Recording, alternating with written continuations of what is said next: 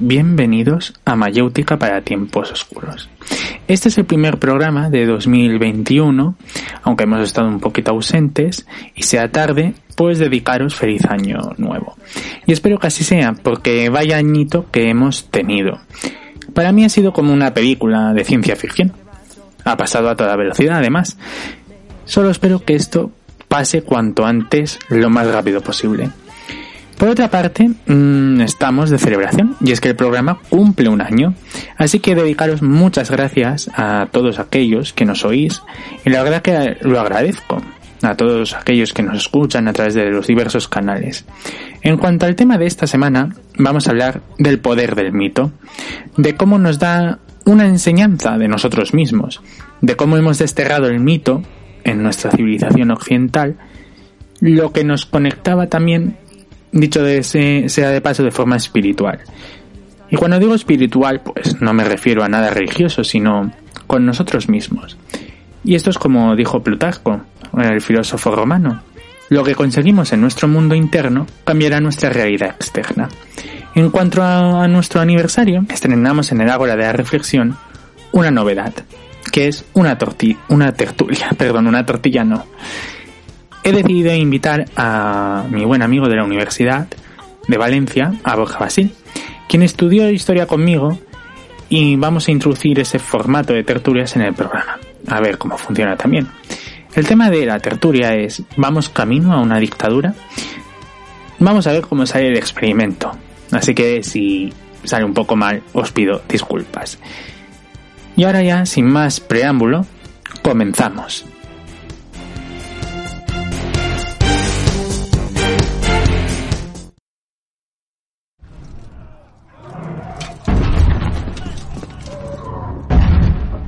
Nunca pensé en este final. ¿Final? No, el viaje no concluye aquí. La muerte es solo otro sendero que recorreremos todos.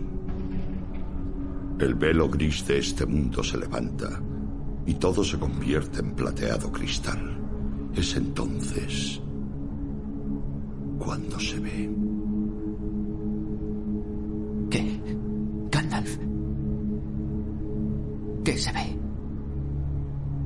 La blanca orilla.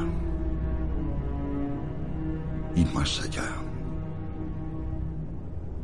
La inmensa campiña verde tendida ante un fugaz amanecer. Bueno, eso no está mal. No. No, desde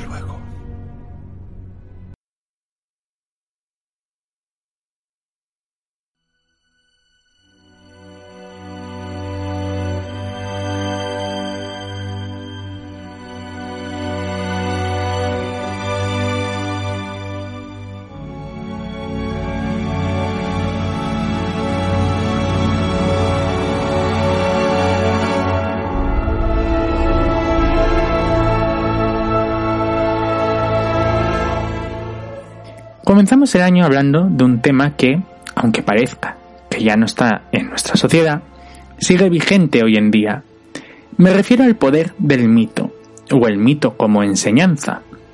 Para ponernos un poco en contexto, digamos que el mito fue desterrado cuando se dio el paso al logos, al saber, a la filosofía. Es lo que se conoce en filosofía como el paso del mito al logos. En la Grecia clásica, antes de la, aparición de los filósofos, quien enseñaba a su pueblo cómo actuar y ser era tarea de los poetas, quienes a través de los mitos daban enseñanzas ejemplificantes, o a través de estos daban explicaciones pues de los acontecimientos naturales, los cuales decían que los hechos naturales pues eran un capricho de los dioses es cuando en el siglo V a.C. aparece el filósofo Tales de Mileto. Ya había otros, otros, pero este digamos que fue el que más atinó.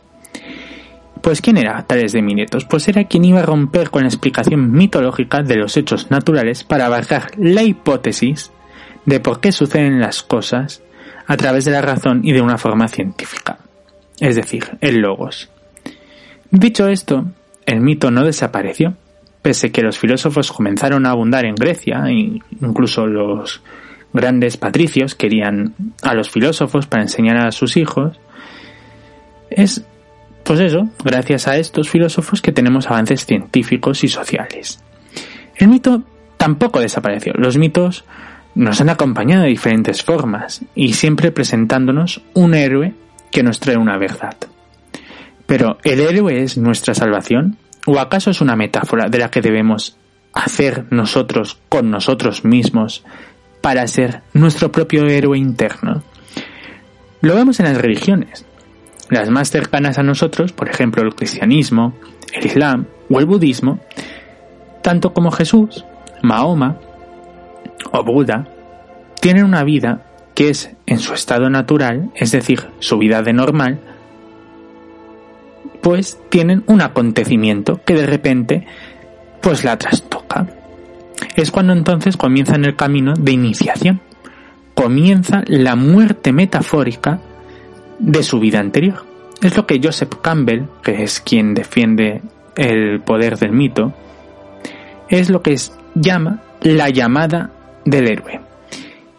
Esa llamada que sabemos que nos llama a iniciar el camino a una nueva vida, y cuando el héroe lo inicia, ya aprendido de él, renace como tal, como una ave es un nuevo ser. Es una especie de metáfora que vendría a enseñarnos que todos tenemos que hacer ese camino en la vida, ser nuestros propios héroes para poder sobreponernos y ser un nuevo ser. Sin embargo, esta concepción cada vez más nos, las, nos la quieren extirpar y decirnos que tenemos que ser tal cual, grises, planos. Hay una leyenda que dice que había una vez un tigre pequeño que queda huérfano. Este tigre fue adoptado por una manada de ovejas. Pasó el tiempo y éste se comportaba como ellas. Pero aún así, sentía que algo no iba bien. Un día, el rebaño estaba comiendo pasto en una pradera cuando de repente un tigre adulto pasó por este y ve al tigre. Este le dice al tigre pequeño, ¿qué haces? A lo que el tigre pequeño le contesta con un B.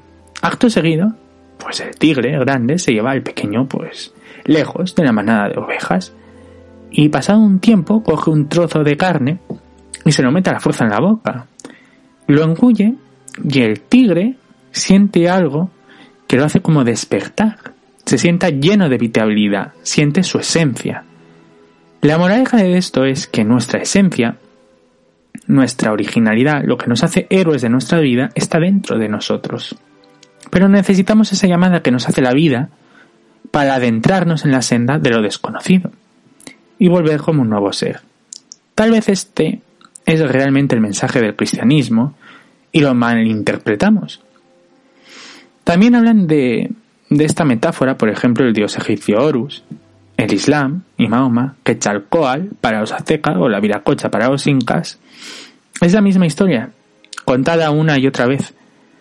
Y tal vez es una especie de intuición colectiva que, tiene, que tenemos los seres humanos y que se ha ido transformando a través del tiempo y según la época en mito para ejemplificarnos. Es decir, es lo que se conoce como los arquetipos. Sin embargo, hoy en día, pues tenemos también estos mitos modernos que nos vienen a representar el camino del héroe.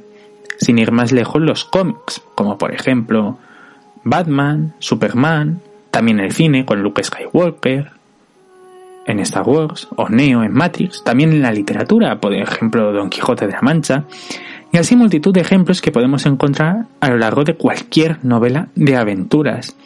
Es lo que se llama el camino del héroe. Dice Joseph Campbell que todo esto comienza pues con lo que hemos dicho la llamada del héroe y que no importa cuántas veces la ignoremos.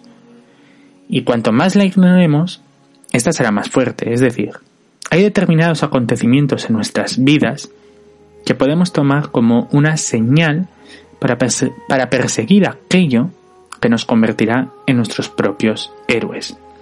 Ejemplos varios ya sea desde una ruptura amorosa, un despido en el trabajo, un accidente, etcétera, etcétera. Que sea como la llamada, y no importa cuántas veces la ignoremos. esta pues cada vez se acabará haciendo más intensa. ¿Cuántas veces en nuestras vidas hemos tenido un determinado acontecimiento y hemos pensado, uy, ¿y si lo hubiera hecho así? Y siempre acaba, no sé, es como decir que siempre acabas estrellándote por no seguir a tu intuición y hasta que no le haces caso es como que las cosas no siguen su curso. Es como que la vida lo fuerza a que lo tengas que seguir. Sin embargo, actualmente hay muchos mecanismos sociales aparte, es decir, del rebaño de ovejas que nos hacen desviarnos de esta llamada. Pero esta llamada solo la podremos entender nosotros. ¿Y qué quiero decir con esto? Pues mira, ¿cuántas veces hemos oído, pero ¿cómo vas a hacer eso? Aquí estás mejor. Y un sinfín de cosas similares que quieren desviarnos de la llamada. Pero el caso es que quien nos dicen estas preguntas no entienden la llamada. La llamada es, es personal para cada uno. Solo la podremos entender nosotros.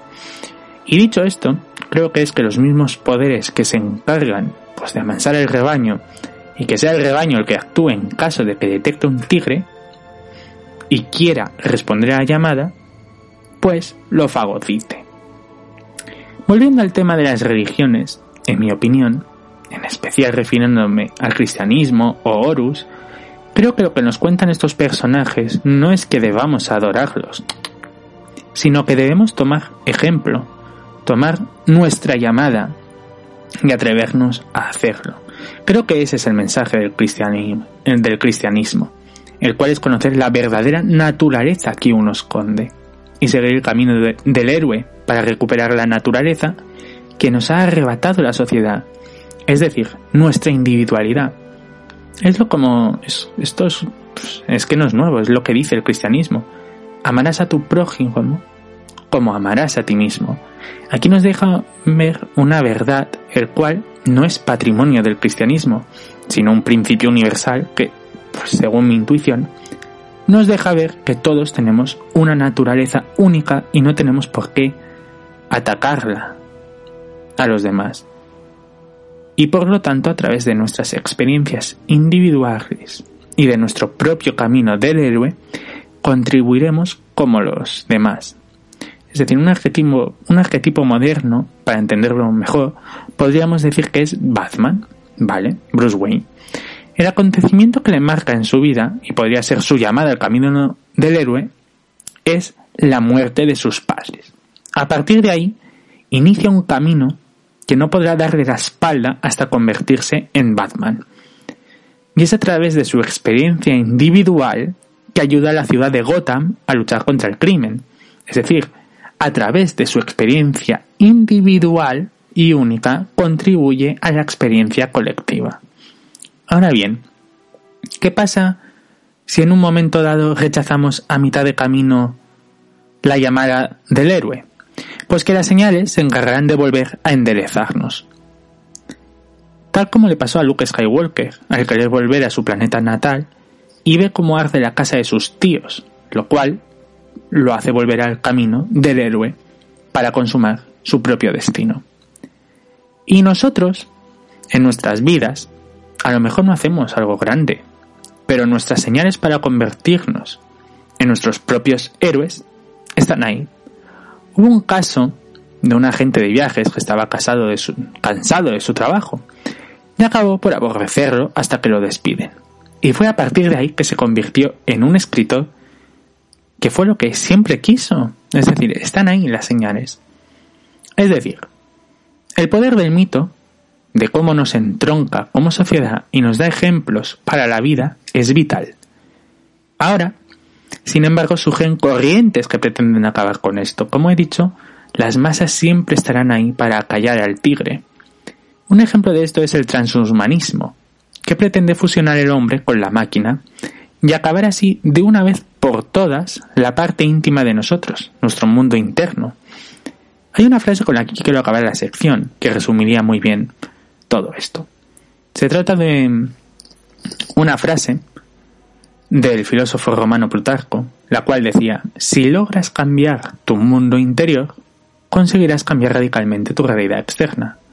Pero lo más importante de conocer nuestros mitos como occidentales es para saber interpretarlo allá donde podamos verlo. Por ejemplo, mucha gente joven seguramente no podrá interpretar muchos cuadros si no sabe ese conocimiento de nuestra mitología cristiana. Pero no solo eso, también de historia. Pues uno de los ejemplos que me llamó el otro día la atención fue Star Wars, el episodio 3, La venganza de los Sith. Cuando Anakin está luchando con Obi-Wan, y este le vence diciéndole que él está en el terreno elevado, es una clara referencia a la batalla de César y Pompeyo, donde César no tiene la ventaja del terreno alto y Pompeyo sí. La diferencia es que César ganó y Anakin no ganó, aunque luego, bueno, esto sería cuestionable ya que era la mano derecha del emperador que había proclamado el Imperio Galáctico. Por lo tanto, se imitaron en la película este pasaje de la historia romana. En definitiva, debemos conocer nuestros mitos, no debemos destejarlos, ya que son parte de nuestra cultura, y debemos conocerlos para poder así usarlos como guías en nuestra vida. Está muy bien conocer los mitos del dios Susanoo de Japón, pero teniendo mucha más riqueza occidente en mitos antiguos y antiguos, clásicos y modernos, y no saber nada de ellos, creo, en mi opinión, que es un gran error.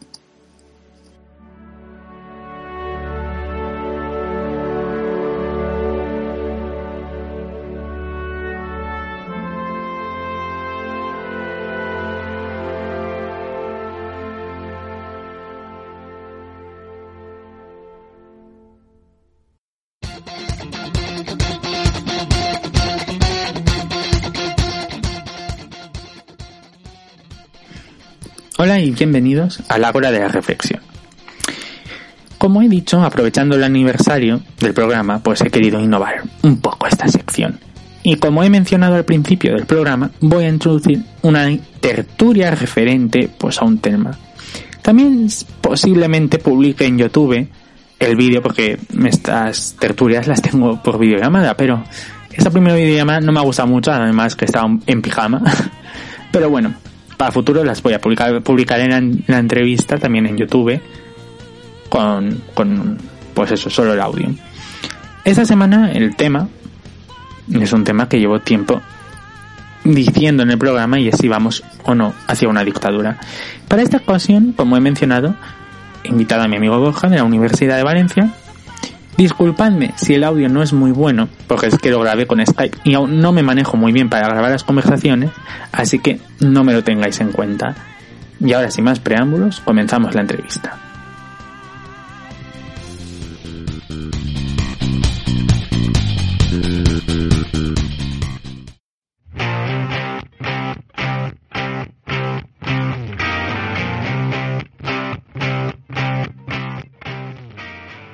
Bueno, aprovechando el aniversario del programa, he querido innovar un poco esta sección y como he mencionado al principio del programa, pues voy a introducir una tertulia referente a un tema y tal vez pues lo publique o no en YouTube, que de momento no es no va a ser así, pero ya eso lo veremos más adelante. Y esta semana tengo un tema que llevo tiempo que, que digo en el programa y es si vivimos o vamos hacia una dictadura. Y para esta ocasión he decidido invitar al programa a Borja Basí, compañero mío en la Facultad de Historia. Buenas noches, Borja. Hola, José, ¿cómo estás? Buenas noches. ¿Me escuchas? Pues nada, sí, sí, bienvenido aquí a Mayéutica. Muchas gracias a ti, hombre. Que te guste, hombre. Y, bueno, el tema del día es, ¿crees que vamos hacia una dictadura tipo 1984? Hombre, tanto como, tanto como una dictadura como la de 1984, yo diría que, España ha vuelto a asumir a hispanoamericana, pero ahora en su versión mala, ¿no? O sea, parece que estábamos queriendo volver a revivir el 15M buscando salidas a la venezolana, a la cubana, a la argentina. bueno, no, básicamente lo que te quiero decir es que tenemos un Estado que es cada vez más regulador, que se está haciendo cada vez más grande.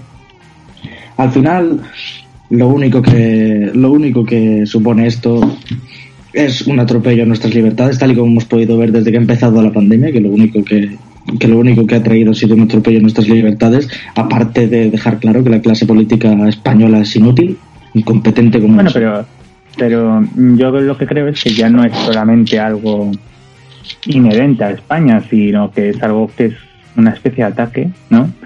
Al mundo occidental, ese que alguna vez había representado los ideales liberales, ¿no? Que Adam Smith, bueno, y el mundo anglosajón había esparcido, ¿no?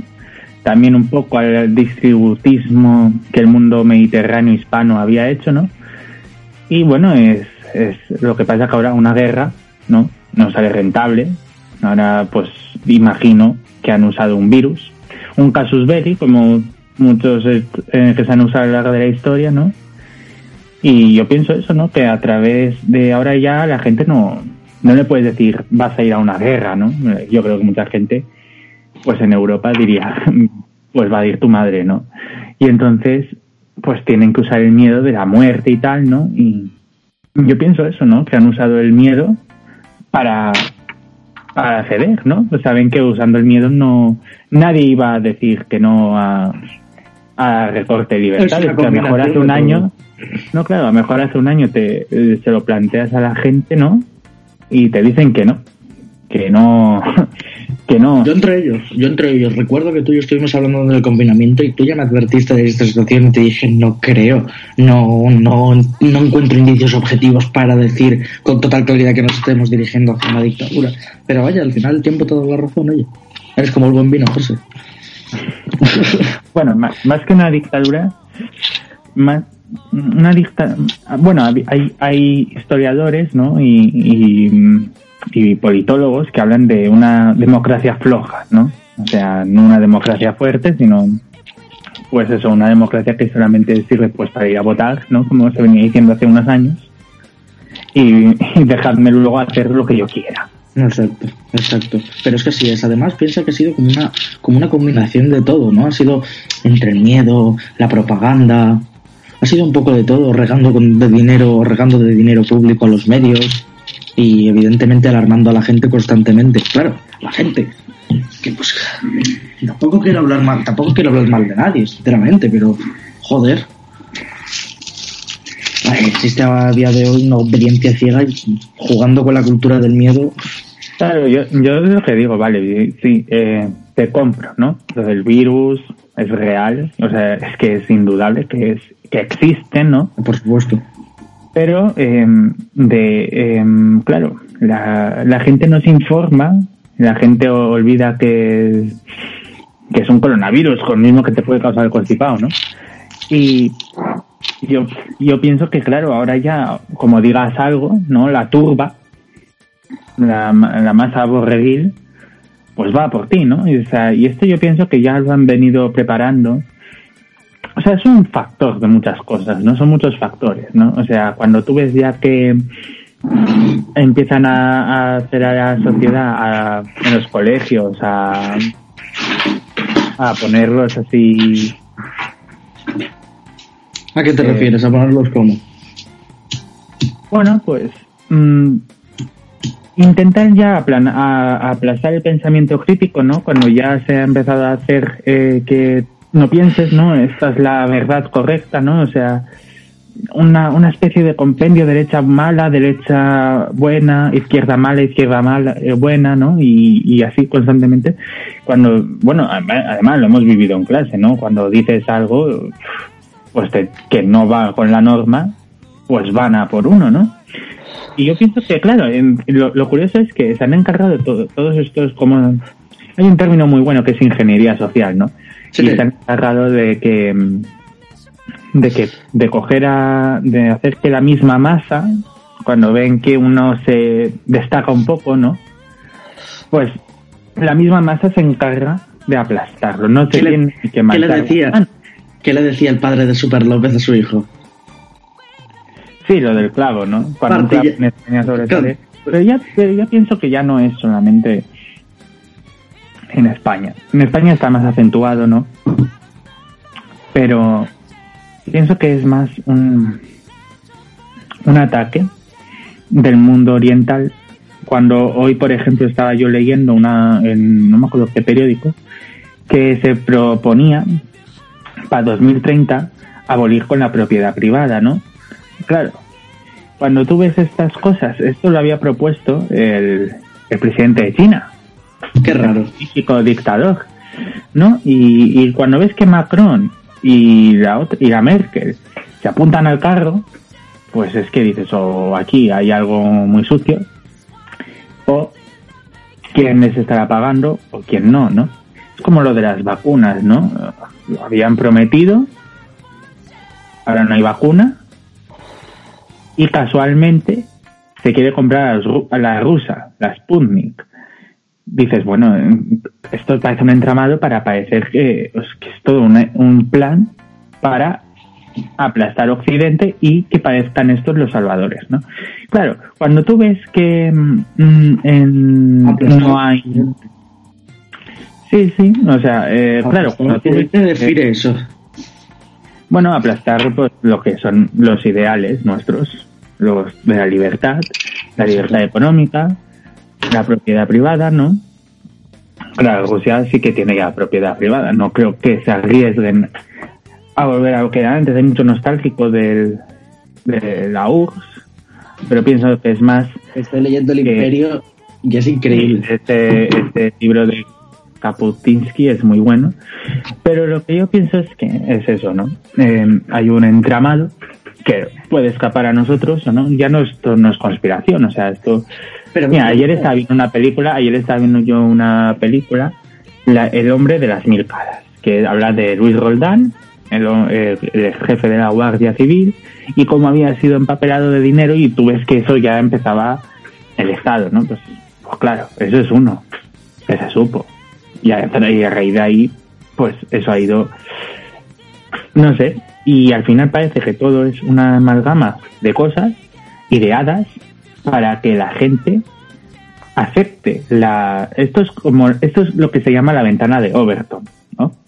es una teoría sociológica que dicen que bueno te van dando pequeñas medidas normas medidas como quieras en pequeñas dosis y al final cuando ya no te das cuenta ya estás ahí todo total, totalmente metido Hombre, pero es que si no, ¿de qué van a servir tantos, tantos puestos públicos y tantos funcionarios públicos? José, tú tienes que, hay que tener clara una cosa, siempre la población tiene que tener clara. A más burocracia, más políticos. Y más políticos lo único que vale son más corrupción. ¿Cómo hay más políticos? Haciendo un Estado más grande. Por eso me gusta fijarme mucho en el ejemplo de los países de Hispanoamérica. Países arruinados en parte por el socialismo, países como Bolivia, donde, donde, es, donde ese ha sido el único país del mundo en el que ha fracasado McDonald's donde prácticamente la propiedad privada pues donde es muy difícil emprender, ascender, ascender en la jerarquía social, si, bueno, si es que eso existe, porque tanto que hablan los países socialistas de libertad y demás, al final son los, los que menos libertad hay y son los que se llenan la boca. Es como en Argentina, por eso te digo que me encanta ah, fijarme en ese país, porque son los mismos políticos, los mismos políticos que se llenaban la boca durante los mítines, hablando de pobreza, de, de capital, del daño que hace el capitalismo, poniendo medidas socialistas, diciendo que iban a ayudar a los pobres, lo único que han conseguido es que grandes economistas consideren Argentina como un país del tercer mundo. Recuerdo, por cierto, que en Botswana, en países como Botswana o Kenia, se vive mucho mejor que en Argentina o Brasil. Y yo no quiero acabar ahí. Yo, lo que pienso es que el, el, el, comunismo es una religión no teísta. Lo sé, Porque no tiene Dios. Porque si tú te coges todos los principios, lo que, bueno, lo que estaba diciendo, el comunismo es una religión pues no teísta. Si te coges todos sus principios. Son... ¿El comunismo, perdón?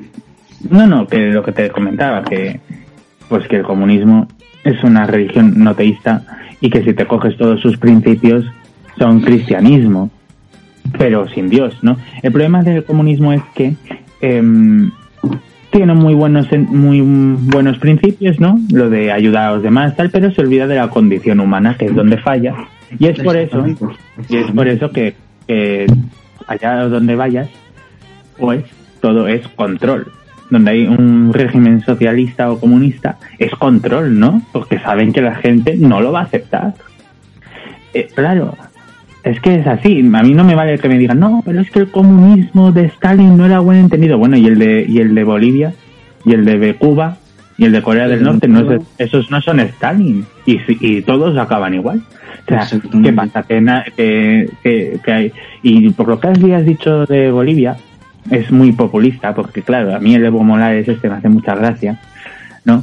eh, hay que ayudar a los pueblos de, indígenas y tal, claro, los, los, de, los de su etnia, ¿no? Los aymara, porque a los que son quechua hablantes los tiene ahí maltratados y tal, claro, eso no te, eso, eso, eso el medio de comunicación no le interesa, ¿no? Y lo que he visto yo mm, de todo esto es que parece un entramado que ya lleva, lleva 20 años fraguándose, lo han intentado varias veces hasta que ha cuajado. Y yo siempre te digo que es, yo pienso que es la tecnología. Claro, en el 2003 el mundo no estaba tan intercomunicado, salió lo de la gripe amarilla, eso pues duró dos o tres meses, digo un mes. Llegó el 2009, ya había más ordenadores en las casas, tal, ¿no? Bueno, el miedo duró unos dos meses, después aquello se, se olvidó. Y ahora llega esto, donde todo el mundo tiene un móvil y, y con lo de las redes sociales, pues ya todo eso ha sido el bulo del bulo del bulo hasta que el bulo se ha oficializado y, y, y, yo lo que pienso es que muchos dirigentes de Europa y Estados Unidos a muchos les gustaría ser, tener ese poder autoritario que tienen las Totalmente los, de acuerdo. gobiernos asiáticos y han visto una oportunidad de oro. Claro, aquí saben que por la fuerza no se pueden imponer como se han impuesto estos. Entonces, el miedo es la mejor arma, es como en el libro de 1984, ¿no? Siempre tienen que... La guerra es la paz, ¿no? O sea, es lo que decía el libro, la guerra es la paz y siempre tienen una lucha constante en el que luego descubren que todo es una mentira, en el que son que unos con nosotros se, compinchan unas potencias con otros para tener a la gente totalmente sumida en el miedo y seguir sus intereses. ¿Qué pasa? Esto a lo mejor, esto es como la cifra de muertos. Hay un dato muy interesante que ya no aparece en la lista de los números de recuperados. Claro, yo me acuerdo al principio de la pandemia que sí que aparecían los números de, recupera de recuperados y siempre eran superiores a la de muertos. Claro, ahora han quitado ese número. ¿Por qué? Porque yo pienso, no sé si es así, uh -huh. que al quitar al número de recuperados, mmm, a la gente ya cree que no hay recuperados, que solo hay muerte, ¿no?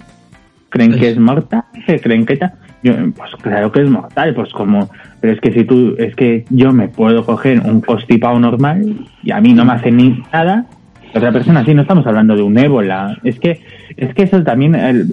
Yo creo que el problema de todo esto, al menos aquí en España, es que no han hablado de el tema real es qué ha pasado con el dinero y dónde están los hospitales que tenían que haber invertido, ¿no? Porque aquí el problema no es que esto sea un virus mortal que vaya a acabar con todos. El problema se llama saturación y, y, y se juegan mucho. Y Eso. quieren restringir, restringir, restringir, restringir, que yo, que dices, bueno, hacen medidas y funcionan, pero es que por más que restrinjan no funciona. y luego son medidas y luego son medidas irreales, dicen restricciones, vale, tú me restringes, pero dame un plan económico. ¿Y, ¿Y por qué digo lo del plan económico? Porque yo pienso que todo esto del plan de restringir, lo de economía, luego ves que la gente ya... No, es que es la ciudad de los 15 minutos de todo ciudad, ¿no? O sea, todo esto es para allanar el terreno, para que la gente vaya acostumbrándose que tiene que quedarse en su ciudad, tipo feudal medieval, y que de ahí no salga, ¿no? Y hacer que los demás se vigilen unos a otros para no sé, es que es que todo indica eso y claro, y tú dices estas cosas, a lo mejor tú y yo, gente que estamos pues, en la universidad y tal, lo podemos comprender un poco mejor, ¿no? Pero la gente del común, tú dices esto y negacionista, no sé qué, y, y es el argumento falaz. Hombre, pero si es que es lo que es lo que decía Cristian, lo que decía Cristian, lo que lo único que estamos haciendo es darle poder a la gente para que se crea superiormente moral a nosotros. Mm. Es, es, lo que estamos haciendo y como te comentaba los partidos de izquierda, al menos en España y en Hispanoamérica, son partidos que viven del resentimiento social y de la envidia, de ir acusando con su dedo acusica a otro sector de la población para enfrentarlos entre sí, nada más, llevan toda la vida igual, llevan toda la vida igual. Por eso te digo, otra vez, vuelvo al ejemplo de Argentina. El Estado argentino, en la vida de sus ciudadanos, tiene casi absolutamente un poquito que ver, aunque sea un poquito que ver. ¿Tú sabes que en Argentina pagan, pagan impuestos por tener piscina? Bueno, aquí también. ¿Por tener piscina? Pero, no sé si. Pues no lo sé ahora, pero yo pienso que en los edificios que tenemos piscina Se paga impuesto, a ver, impuesto. Hombre, me imagino, pero porque será una cuestión comunitaria, pero en Argentina si la tienes privada tú en tu chalet. Bueno, pero eso sería, a ver. Sí, aquí hay un IVA que ibas a aplicar. Bueno, el IBI de una piscina. Sí, bueno, el IBI, pero bueno, eso es algo. Pero no es lo que digo. Yo, yo, yo lo que siempre te, siempre te he dicho, yo pienso que el Estado se tiene que reducir a su máxima expresión y esto no es algo ni de derechas ni de izquierdas, sino que el Estado no puede legislar los aspectos de la vida de las personas. Y cuando quieren imponernos todas esta, estas chorradas colectivas de que todo colectivismo y tal, pues oiga, no, hay cosas que eh, las personas individuales hacen y punto. Esto es como lo del Tetris que te conté, el creador del Tetris. Lo crean en la esta soviética, que no me acuerdo yo, creo que es la Academia Tecnológica Soviética. Y el hombre se tiene que ir de Strangis a, a Hungría, que era comunista, pero creo que tenía un vacío legal ahí. Y de ahí lo popularizó, pero es que el hombre no cobró los derechos hasta el año 96. Y, y los, pero es bueno, claro, colectivo, pero no fueron tan colectivos porque la Unión Soviética cobraba el canon del Tetris. o sea, es que es, eh, lo que pasa que hay... Eh, el problema es que la izquierda se ha, ha monopolizado los sentimientos de la gente. Exactamente, exactamente. Pero no solo los sentimientos de la gente, incluso hasta sectores de población enteros y colectivos. Los ha monopolizado sin, sin, sin, sin, tener en cuenta lo que hacen los políticos aquí en España de utilizar la historia en un, con un beneficio público impresionante. O sea, automáticamente asociamos una bandera roja igual de que realmente es una bandera monárquica del siglo XIX al PP, al sector de izquierda, es una bandera republicana que ya ves tú. Es una bandera que sencilla. Es una bandera que estuvo vigente en España durante pues, el tiempo que duró la República, se acabó y ya está y la hemos asociado directamente a la izquierda. Una izquierda que por otra parte se dedica a, abrir heridas del pasado que supuestamente estaban cerradas. Pero bueno. Pero, claro, pero es que el problema de eso es que mm, lo que no dicen es esta eh, gente, es lo que decimos, ¿no? La izquierda esta vive, no creo la, la, izquierda europea, sino la izquierda, hay dos tipos como la derecha, ¿no? La derecha normal, la derecha reaccionaria. Pero es que también una izquierda reaccionaria. Exacto. La que está predominando, a la que le encanta controlar, a la que le encantaría quitarse la propiedad privada de un golpe.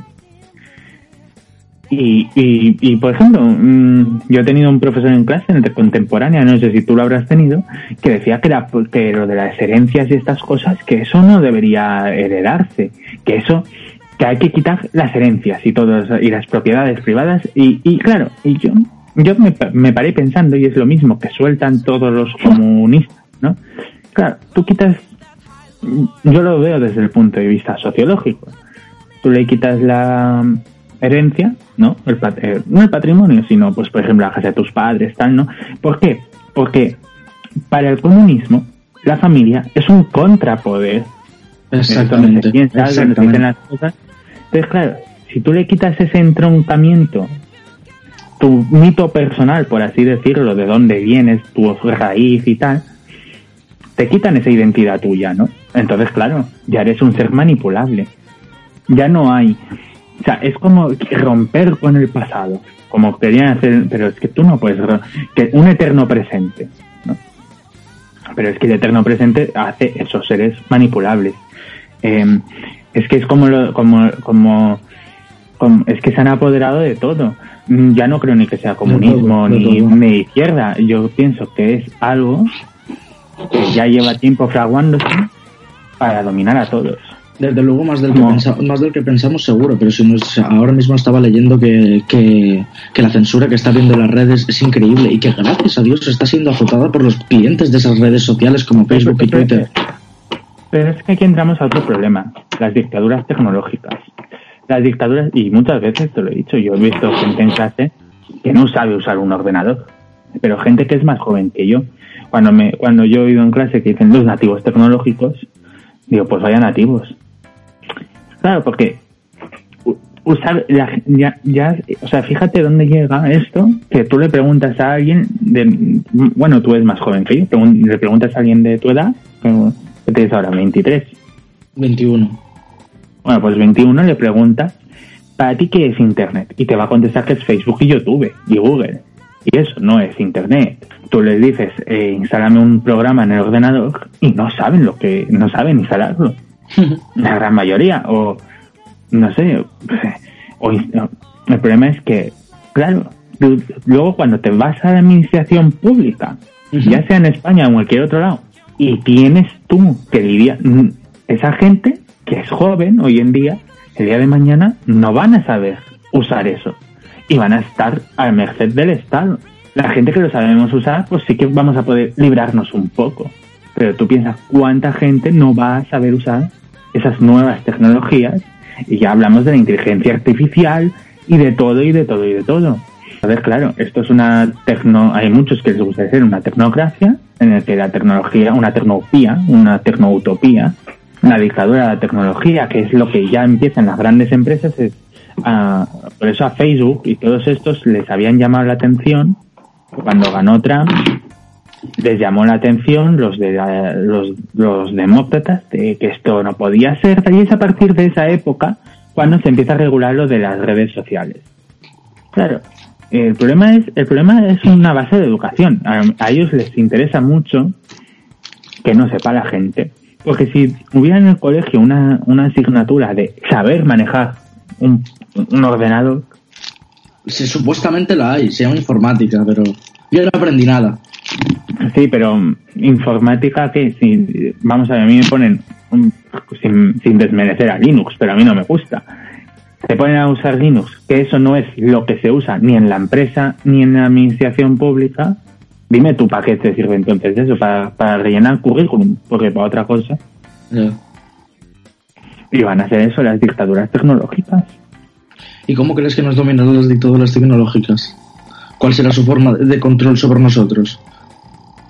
Pues muy sencillo. En el momento en el que te... Mira, los últimos reductos de libertad es el dinero, la propiedad privada y el dinero en efectivo. Tú con dinero en efectivo te puedes ir donde te dé la gana. Ahora, cuando te lo quieran quitar, o sea, es que si va a ser todo digital, es que van a saber dónde estás y qué haces y cómo, cuándo, dónde y por qué. Pero es que el problema es que llegará un punto en el que, como el sistema de, de valoración vecina, que, que sacaron un capítulo de Black Mirror, donde la valoración social dice si te dan un crédito, si puedes salir o no. Ya ves, yo me acuerdo de ese capítulo de Black Mirror, sí, sí. Sí, pues pues es, lo ¿Tú, te has fijado, ¿Tú te has fijado que a día de hoy no se puede tener un altercado en la calle sin que lo sepa todo el mundo? Automáticamente ya tienes 14 móviles grabándote. Que no estoy diciendo ni justificando los altercados en la calle, pero en general, cualquier cosa, si te fijas que se sale un poquito fuera del normal, en lo público, en la calle, en un parque, en un restaurante, automáticamente está siendo grabado y siendo subido a las redes sociales. Entonces, ahí, en esa parte, no te, la tecnológica.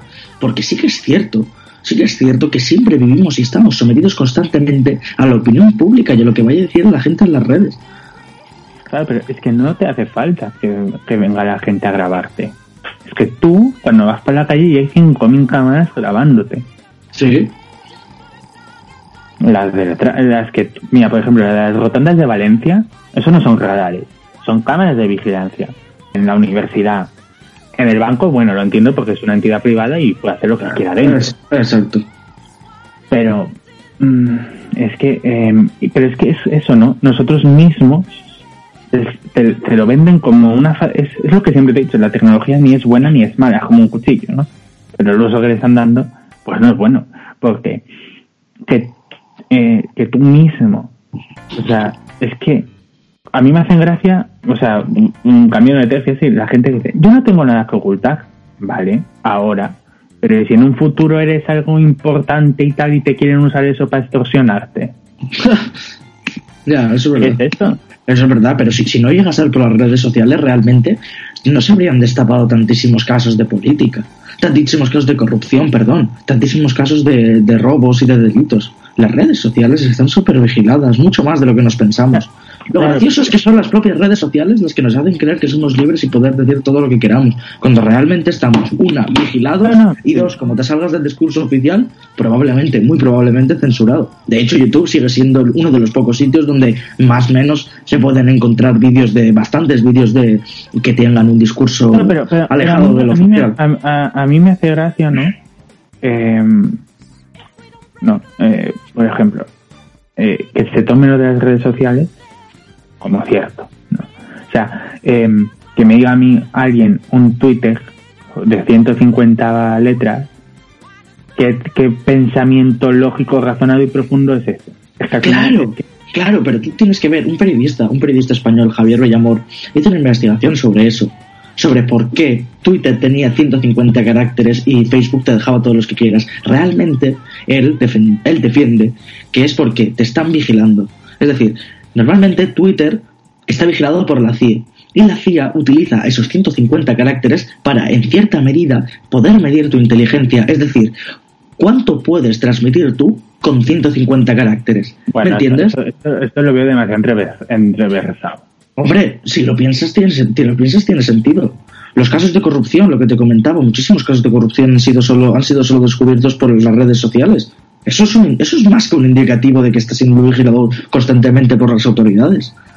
Joder, tío, sin ir más lejos durante la pandemia, que querían, que querían controlar la información de las redes para evitar el discurso de odio.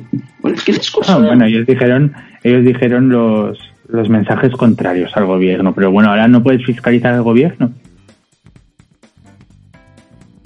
Es que esa es la pregunta. Y... ¿No ves que todavía hablan como si estuvieran en la oposición, José? Que todavía siguen diciendo las mismas tonterías como si estuvieran en la plaza del 15M. Pero mira, mira, otro, otro ejemplo de, de manipulación, porque esto ya va, o sea, cuando dicen que la luz, que se iba, ¿no? O sea, es que, es que lo mejor de la gente que es tan ultra comunista es que tienen discurso para todo. Y hay excusa para todo y siempre están la culpa a los demás nunca son ellos. Ellos lo hacen todo perfecto, ¿no? Claro, y además es que además, además cuando tú ya ves que esto empieza a convertirse en una dictadura suave de momento, porque es que a mí me hacen gracia, es que es una democracia, bueno, también hay dictaduras democráticas, es que también las hay yo qué quieres que te diga, yo viendo la historia de España de estos 500 años para aquí son los, los, mismos que nos han gobernado con otros nombres y cosas, pero son los mismos. Los mismos oligarcas. Pero, no, pero es lo que yo digo, es una oficialización de la sociedad española. no, no, totalmente. El político, ¿no? Total, totalmente. y, cuando, y, hoy estaba hoy estaba mirando yo un reportaje de Mortadelo y Filemón. es que Mm. es que es así. Pero vamos allá. Mortadelo y Filemón es un, un fiel reflejo. Y, y luego, claro, y, eh, dices, bueno, es que en los otros países ponen medidas. Sí, ponen medidas. Y le explican a la gente por qué las ponen. Exactamente. sale a protestar. Aquí no. Aquí. Y luego lo mejor son los, los comentarios que dice la gente. Lo hacen por nuestro bien. Qué responsables somos. Funcionan yo pienso que eso viene también de la mentalidad católica, ¿no? De que malos somos, el perdón, el pecado, ¿no? Ahora es así, ¿no? Ahora tú eres el malo, qué irresponsable. Oiga, señora, qué irresponsable y qué no sé qué. Yo no soy ningún irresponsable porque si yo, de que me explica a mí alguien, si estoy en el campo y soy, salgo a pasear, eh, ¿por qué me tengo que poner una mascarilla? Que me lo explica a mí alguien, voy a contagiar al árbol. No lo sé. Y luego, unas incongruencias, eh, como lo que te comenté el otro día, o sea, aquí en la comunidad valenciana, de 9 a 7 puedes correr, pero con mascarilla. Y después de las 7 puedes ir más sin mascarilla. No sé, son cosas que dices. Pues, yo pienso que todo esto es para empezar a la gente machacar, machacar, machacar, y al final quitarles el ánimo. Claro. el ánimo a la gente Creo que te lo comenté, creo que te lo comenté alguna que otra vez. ¿Recuerdas que yo te decía que el truco es, el truco es hacer pobre a la gente para aprovecharse de la plasticidad del cerebro? Porque la porque el cerebro es, el cerebro es un, músculo increíble, sin lugar a dudas, que es capaz de adaptarse a cualquier situación, para sobrevivir, para ser mejor, para ser más fuerte. Cuando tu cerebro eh, se halla en una situación de conformismo, que eso pues que se, se ve muchas veces en países de Hispanoamérica, y podría ser uno de los motivos por los que la gente de Hispanoamérica no acaba ya de una puta vez con sus gobiernos corruptos, sencillamente porque se han conformado con esa miseria, es lo que quieren hacer, para seguir con esas políticas populistas y seguir comiéndole la oreja a la gente, diciéndole lo que quieren oír y ellos seguir en el poder, que se podría relacionar a lo que tú has dicho con lo de que Macron y Merkel están subiendo al carro de China, ¿me entiendes? Y bueno, lo de respecto a las mascarillas, yo sinceramente, un gobierno al que se la suda qué tipo de mascarilla lleve y como tú bien dices, no me explique por qué tengo que llevar la mascarilla, porque el ministro de Sanidad es un incompetente, pero bueno, eso sí que lo dejamos para otro podcast que tenemos para el rato. Sencillamente lo que, lo que quieren, lo que quieren es que obedezcas. Lo que quieren es que obedezcas. Si no te están diciendo qué tipo de mascarilla tienes que llevar, te están explicando por qué hay que llevarla, lo que quieren es que obedezcas y te calles. Ya está. No, lo, lo, lo peor, lo peor es que funcionan. Todo, el, el, el fin último de todo esto es a ver hasta la gente cuánto aguanta. Y ver si van a aceptar una dictadura. Que lo pongan por la fuerza o no, eso ya no lo sé. Hombre, por la fuerza, por la fuerza, no. no. Pero, por, la, por, la, fuerza no, pero si lo piensas, te, van a ir comiéndote derechos poco a poco, poco a poco, poco a poco. Ese es el método. No, ese claro, es el método. claro, ese es el método. Y luego cuando, cuando ya empiezas a ver el coche eléctrico, el coche compartido, o sea, son pequeñas pinceladas que si tú vas cogiendo de aquí, bueno, proponen el coche compartido. Después la renta básica universal. Claro, tú vas hilando todas estas cosas y acabas vi viendo que todas convergen en ese punto, en una dictadura. En una dictadura tipo un mundo feliz en el que tú no vas a ser consciente de que vives en una dictadura. Como en Matrix. Claro, ¿no? Y luego, bueno, y luego estarán también los que se encargarán de, de acabar pues, con la gente que, que reaccionaría a estas cosas o que es crítica. Que con la gente crítica, por supuesto. Si con la gente se quiere acabar con la gente crítica y borrarla a todo nivel. A todo nivel. Y, es algo y es algo que durante la pandemia lo hemos visto, sobre todo porque nuestro gobierno lo que ha utilizado es la pandemia para legislar por detrás de una manera increíble. De una manera increíble. El atropello a nuestros derechos y libertades desde el primer día ha sido absurdo. Intentando modificar la justicia para, para transformársela a su favor, para convertirla a su favor, que incluso, que menos mal que tenemos de padre mayor a la Unión Europea, para decirnos, ojo, España, de aquí no pases. De aquí no pases. ¿Sabes? Luego, ¿qué se ha hecho No, con no. todo ese dinero de la Unión Europea? ¿Qué es lo que se ha hecho? Millones y millones Pues- que si no llega a ser... Pues mira, eso, lo- los millones va a pasar como a las vacunas. Que se va- pues si se han vacunado de gente que no le tocaba, pues también se lo queda a la gente que no le toca el dinero. Y como pasó con los cursos de formación y tal. Y es que al final todo esto es. mm, mm, han, han adormecido y anestesiado tanto a la gente que Mm. no creo que vaya a explotar. Sinceramente. La gente lleva, la gente lleva adormecida muchísimo tiempo porque lo de este país, José, es ya una cuestión incluso que podríamos catalogar como cultural. Tenemos No, socialistas, tenemos yo pienso- socialistas yo- por corazón, yo no por pienso- convicción. No, yo pienso que todo esto ya es algo occidental. Ya no solamente de aquí, de España. Yo lo, creo que ya es algo que está instalando en Europa. En Estados Unidos ya ha calado. Y todas esas tonterías ideológicas vienen de allí, de, de todas esas, de todos ofendible, eh, los ofendidos sociales, los sentimientos, y todo eso pues, viene a partir del, del 11 de septiembre, que ya no importaban los hechos, importaban los sentimientos, vamos, lo que se dice pensar y legislar en caliente, ¿no? Y, y así ha pasado. Legislar en caliente, pero dejándonos helados. Está claro, está claro que este país va a un rumbo muy, muy, muy malo. Nuestras tasas de paro juvenil son tercermundistas. Y mientras tanto, los sindicatos manifestándose porque no se sube el salario mínimo. Pero tú lo ves normal. No, ¿Tú lo ves normal? no, pero es que al final es eso, ¿no? Al final, al final son todo. Una, una serie de cosas que tú coges, tú vas de, de, de, de- del presente hacia atrás Y es lo que te he dicho, ¿no? Cuando tú ves que ya no, es que es coche compartido, y cuando ya ves que todas esas medidas de ecologistas, entre comillas, el mundo verde, ¿no? Y que, claro, te lo pintan así como todo muy infantil, muy colorido, ¿no? Todo, venga, y al final la gente lo va a aceptar. Lo del coche compartido, lo de todo más verde, o sea, es, es, es hacer, o sea, la manera ahora de hacer la guerra que va a venir de Asia es hacer a la sociedad nuestra débil de esas cosas para arrollarlo totalmente.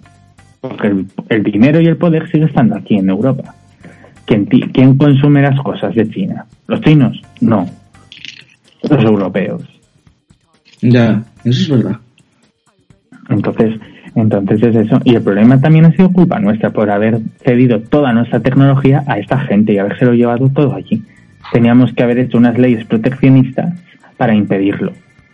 Es que esas leyes proteccionistas no te las habrían dejado ni de coña. No, buenísimo.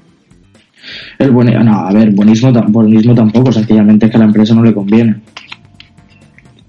O sea, primero porque se va, se va a ir a lo mejor, yo qué sé, pues si, Apple se pone en España y de pronto empieza a poner medidas proteccionistas, empieza a subir los impuestos, se va a ir. Y eso al final a quien perjudica es al país. El proteccionismo se tiene que aplicar en países donde no exista una industria muy, muy fuerte o economías no desarrolladas, a excepción de, joder, países como Islas Mauricio, por ejemplo, que debido a que son archipiélagos de islas muy pequeñas, pues tienen que hacer pasta de lo fiscal y con turismo. Pero el proteccionismo, por ejemplo, Trump, Trump estos últimos cuatro años ha estado aplicando medidas proteccionistas que sí que es verdad, que a mí me joden, porque también han afectado mucho el sector, al sector agrario español. Piensa que España exporta un montón de frutas y verduras a Estados Unidos, y vinos también. Que bueno, las aceitunas, las aceitunas normalmente acaban en pizzas, pero, pero...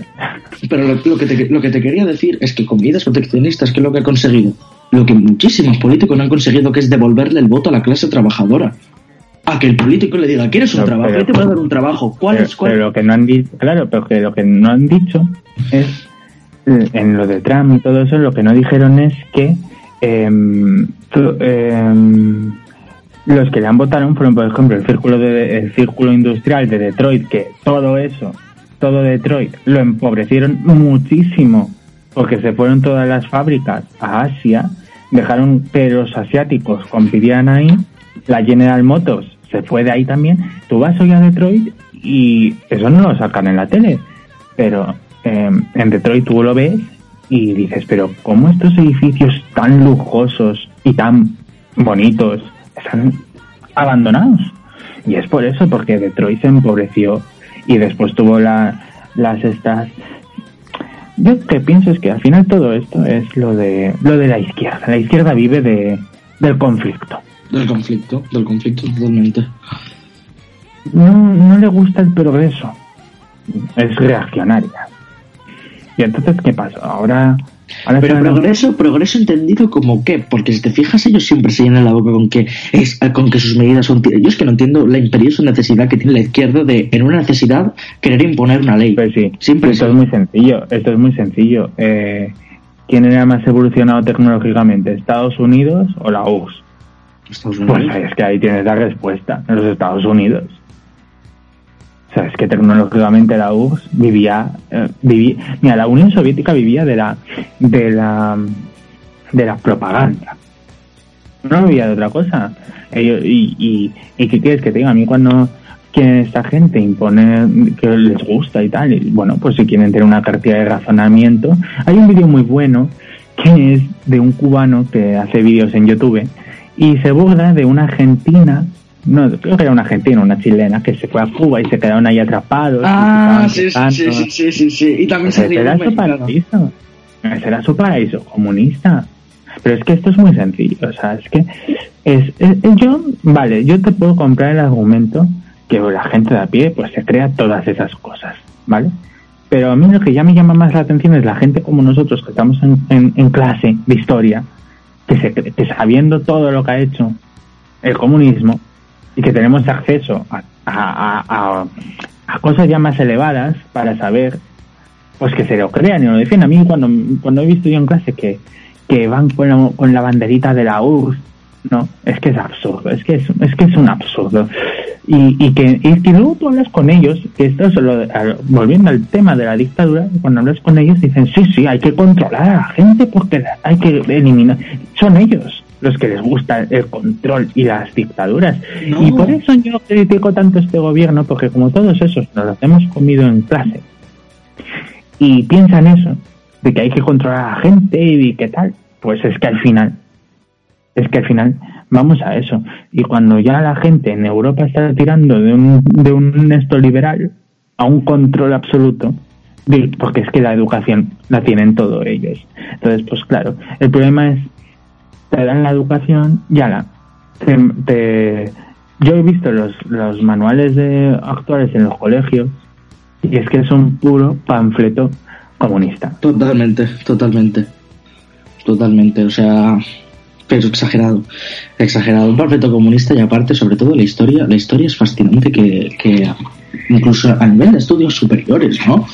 Incluso que a nivel de estudios superiores todavía se tergiverse y se manipule en pro de, de algo que en teoría no existe. No, pero claro, es que luego... ¿Qué es? ¿Qué, buscan? ellos, conciben como progreso? Mira, es por ejemplo lo de, lo de la dictadura franquista, ¿no? Eh, pues en los libros de historia del colegio, del instituto, solo se dedica una hoja a eso. Una o dos. No explican que fue malo, que hizo esto y esto y esto. Yo creo que, no, o sea, no entiendo, porque casi todas las editoriales no las tiene la gente de derechas, la tiene toda esta gente, porque no explican las cosas como eran. Para que no se vuelva a repetir, porque que parece que vivan de eso.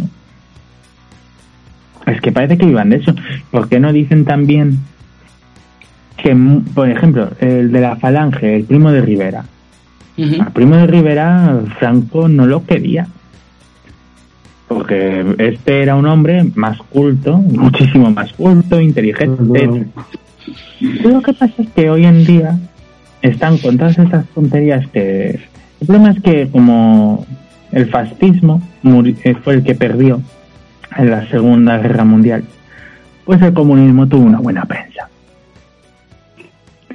Se hubiera perdido el comunismo también, pero como se erigió como la otra potencia, y el problema es ese, el, fin último de todo. Yo lo que veo es que a partir de la Revolución Francesa hasta aquí, siempre hay, parece que hay un entramado para al final implantar una dictadura. Porque es que mm, Parece eso. Desde luego, no, no, totalmente de acuerdo, pero ¿no te, no te estás fijando que cada vez da más miedo? Miedo, miedo en el, en el sentido de, que es fascinante hasta dónde está llegando el mundo, ¿no? Hasta el punto de tener que censurar películas y clásicos de toda la vida porque se considera que un gato tiene, tiene, los ojos rasgados. Un gato, José. el, el, la polémica de Disney, ¿no? que ahora ha subido las Peter Pan y todo eso a, más siete años y todo eso, ¿no? Pero es que eso tiene otra explicación, que es lo que decía Ney Postman, el sociólogo este que hablaba de la destrucción de la infancia. Claro, tú te cargas a partir de, ahí la infancia, ¿no? Ah, y, y, yo siempre pongo el mismo ejemplo. Yo cuando era pequeño había ropa de niños. Ahora ya no hay ropa de niños. Ahora hay ropa de adultos miniaturizada. Exacto tú te sacas la infancia por un lado y, haces una perpetua adolescencia, que yo he visto gente con 40 años que dices, pero de verdad. Desde luego, totalmente de acuerdo. Perpetua adolescencia, que bien definido. Y, y claro, ¿no? Y eso, claro, aquí te cargas la infancia por un lado y en otro te cargas la, la madurez, ¿no? Que es, que es lo que estaba lo que voy a, lo que estoy hablando en el programa, el poder del mito, el conocerse a uno mismo. Eh, mira, lo que mm, los podrás escuchar, pues en el programa he hablado de hay, hay una fábula que había un tigre pequeño que se pierde. Y este tigre da con una manada de ovejas y las ovejas lo acogen. Pues el tigre come pasto, come tal, ignorando su naturaleza. ¿Vale? Hasta que un día un tigre mayor, adulto, lo ve y dice, ¿qué haces? Y el tigre pequeño le contesta con una oveja, pues coge al tigre pequeño y se lo lleva. Se lo lleva a un viaje y le, y le obliga a comerse un trozo de carne, que nunca había comido carne el tigre. Es en ese momento cuando el tigre se siente verdaderamente enérgico, se siente el mismo descubierto su naturaleza. Es decir, su verdadero yo, su, su camino del héroe, estaba dentro de sí mismo todo el tiempo, pero tuvo que descubrirlo. Lo que pasa que hay muchas ovejas y en cuanto una oveja, las ovejas van a ir a ver que haya un tigre, van a ir a por él intentando que no destaques, que no tal, que no sé qué y no sé cuánto. Y eso es lo que está pasando actualmente. Quieren, no quieren que haya ese contrapoder de que la gente eh, se levante. No digo, ya no digo en éxitos grandes profesionales, sino en, en, en sus propias vidas, ¿no? Quieren todo el mundo igual, todo tal. Claro, todo el mundo igual, pues no, todo el mundo igual no puede ser. Eh, es evidente que no. Eh, legalmente y en derechos, por supuesto, pero en otras cosas de la vida, o sea, es como, es que todo el mundo tiene que ir a universidad. Pues no todo el mundo tiene por qué ir a universidad. No todo, no todo, o sea, eh, un, un barren, a mí me hace gracia la falacia esta de es que una limpiadora es muy digna y cobra muy vale nadie ha dicho que no cobre que no cobre dinero y nadie ha dicho que el ser limpiadora sea indigno pero tú no puedes pretender que alguien que limpia cobre igual que un médico. Es que es absurdo. Totalmente totalmente. Pero claro, tú, pero el argumento buenista es, ahora decimos esto y seguro que el argumento buenista vendría y nos diría, oh, ¿cómo puedes decir esto de las limpiadoras? No sé, pero que nadie ha dicho nada de las limpiadoras. Lo que estamos diciendo es que si tú te has formado para una cosa, vas a cobrar X. Y si tú haces otra cosa, cobrarás X. Y siempre vas a tener la posibilidad de aumentar. Si tú quieres cobrar más, eh, pues tendrás que hacer X cosas para llegar a eso. A mí no me van a vender que no hay igualdad de oportunidades. Habrán cosas que dirás, pues sí, pues hay cosas que están. Pero de eso a generalizarlo no. Y yo pienso que eso es lo que nos quieren implantar. Nos quieren hacer creer que no es así para podernos dominar a todos y que nadie, porque claro, es muy bonito decir, todo el mundo tiene derecho a tal. Nadie te va a decir que no, pero es que hay que profundizar. ¿Y ese tal qué es? Claro, es que son todo, tú, es eso, yo, no, yo es que soy pesimista en ese sentido y pienso que es, vamos hacia una dictadura y es lo que decía Platón, ¿no? Pues sí, hay una revolución, o sea, hay una dictadura en un principio, hay una revolución y la revolución te lleva a la democracia y la democracia acaba corrompiéndose y vuelve a una dictadura. Pues yo pienso que vamos a eso. Mm, pero el problema es que a la que vamos no va a ser una dictadura y una revolución, sino que va a ser una mega dictadura perpetua y para siempre. ¿Es así? Una mega dictadura perpetua y para siempre. Lo que sí que está claro, desde luego, es que cuando termine todo esto ya no va, nada va a volver a ser lo mismo. Pero una dictadura perpetua y para siempre. El, problema no va, el problema no va a ser los políticos. Serán culpables, sí, pero más culpables va a ser la gente por permitirlo. Hombre, pero es que volvemos a lo que volvemos a tu idea principal, ¿no? ¿Qué es un gobierno para ti, José? El reflejo de la sociedad de ese país. Fin. Es que es eso. Pero bueno, yo pienso que quieren llegar a eso. Nos queda la esperanza más. Y sí, eso. Pues bueno, ya llevamos ya una hora. Ah, pues se me ha pasado volando, la verdad. La verdad, muy, la verdad que es súper interesante y si, si tienes algún otro tema así que te gustaría compartir y tal, sabes que aquí estoy. Pues me alegro que te haya gustado. La verdad, gracias por invitarme. De nada.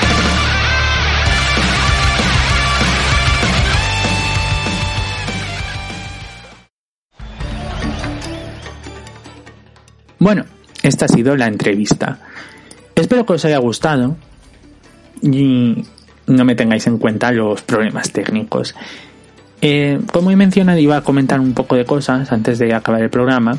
Era agradeceros a todos por estas estas escuchas, porque ya somos casi 40 suscriptores. No es mucho, pero poco a poco se va llenando el camino, ¿no? El caso es que muchas gracias a todos. Recordad que este programa también se escucha a través de Disco Music Radio, que lo podéis escuchar a través de internet, la radio. y agradeceros a todos, a todos los oyentes que sobre todo tengo en Estados Unidos, que son casualmente los que más me escuchan, también a Hispanoamérica, que también tengo una gran Mm, más al escuchas, pero suscribiros, que eso me va a ayudar a que se proclame más, perdón, a que se prodigue más el programa.